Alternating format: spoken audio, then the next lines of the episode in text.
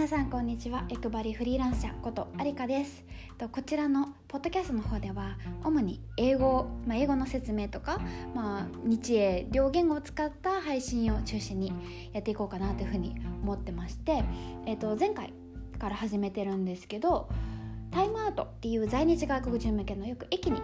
置いてある冊子。今は置いてないかもしれないですけど今ちょっとオンラインでも見れるんですがその中の「7 Japanese Words and Concept Anyone Can Relate to」っていう、まあ、誰もがあこういうことあるよねっていうふうに思うような言葉とか概念、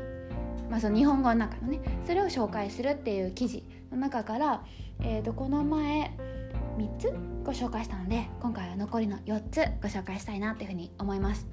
ちょっとこのタイムアウト自体本当に英語ネイティブっていう感じの方がすごくちゃんと書いてる雑誌なので若干の難しい表現とか単語が出てくると思うんですけど全部分からなくても全然問題ないと思います。ただ、まあ、こういう風な言い方するんだなとか英語でこういう風に紹介するんだなっていうのが分かれば全然問題ないと思うのではい楽しんで聞いてみてください。では今回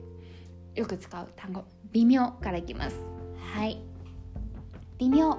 or what can usually be translated as lukewarm is like a Japanese equivalent of meh.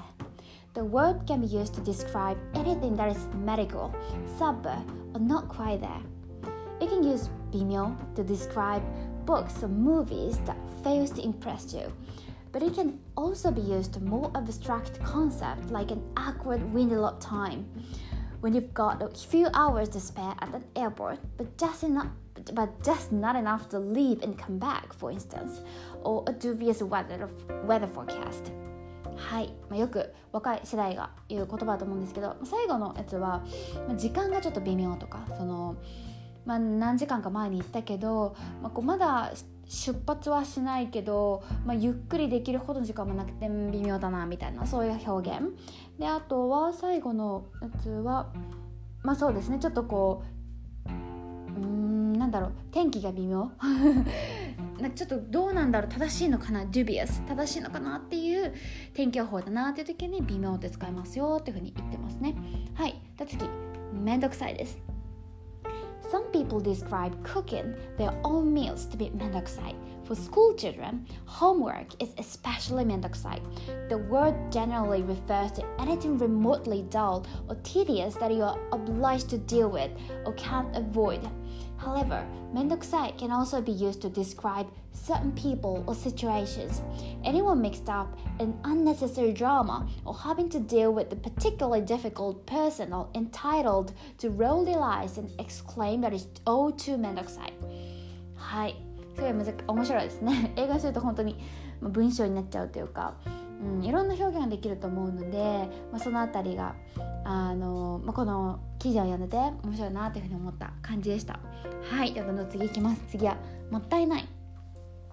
Having a hard time parting with clothes you never wear or throwing out expired condiments Motainai is a colloquial term used when confronting the feeling of regret that comes with wastefulness. Motainai doesn't only refer to items that you toss in the bin, but also perfectly good things that are left unused or sitting in storage. The term can also be used to describe a waste of talent or missed opportunities. はい、そうですね。確かに物なんか捨てる時にちょっともったいないなっていうふうに思う時もあればあの、まあ、あとはちょっとなんだろうなそのせっかく買ったんだけど期限切れのものがあったりとかああもったいないっていうふうに思ったりもするしあとは人に対しても使えますよね。せっかく才能があるのにもったいないとかあと、まあ、せっかく使えるのに誰も使わ使ってくれなくてもったいないとか、なんかいろいろあると思います。でこれ結構昔国連かなんかで日本人だったかな日本人の学生か何かがあの紹介してすごく話題になった単語だった気がします。もったいないっていう言葉自体はあまり聞かないんですけどそれこそ善とか生きがいとかなんか最近日本語の単語がいろんなこう意識高い系の外国人の方特に欧米の方アメリカとかの人に使われてるっていう印象がすごく強いのでこういう単語とかも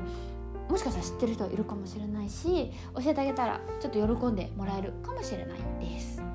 はいでは次最後これちょっとなんかネタ的な感じで面白かったんですけどイルスです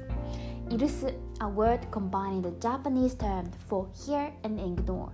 It's used to describe a situation where you're home but don't feel like answering the doorbell. If you have a sneaking suspicion that the person at your door is there to sell you another subscription plan you don't need, you might feel tempted to just 許す。はい。 まああのいるんだけどちょっと無視しちゃう。Hear and ignore っていうのがイルスですね。なんかサブスクのプラン？どういう例えだろうと思ったんですけどサブスクプラン、まあ、なんか押し売りとかしてきた時にちょっとイルス使っちゃおうかなっていうふうに使えますよっていうふうに話してます。はいまあ、なんかちょっと昔友人で仮パクっていう単語をすごく使いたがっていた子がいたんですけどそれとちょっと同じぐらいで日本人に使ったらちょっとクスッとできるようなすごく実用的ってわけじゃないけどその、まあ、文化的な勉強だけじゃなくてこう人との関係も、まあ、いい意味で構築できるような言葉なんじゃないかなっていうふうにはい思います。ということで今回の7つの表現っていうの表現終わったんですけれどもいかがだったでしょうか？はい。今後もまたちょこちょこえっ、ー、と発信していくので是非楽しんでいってください。ではまたね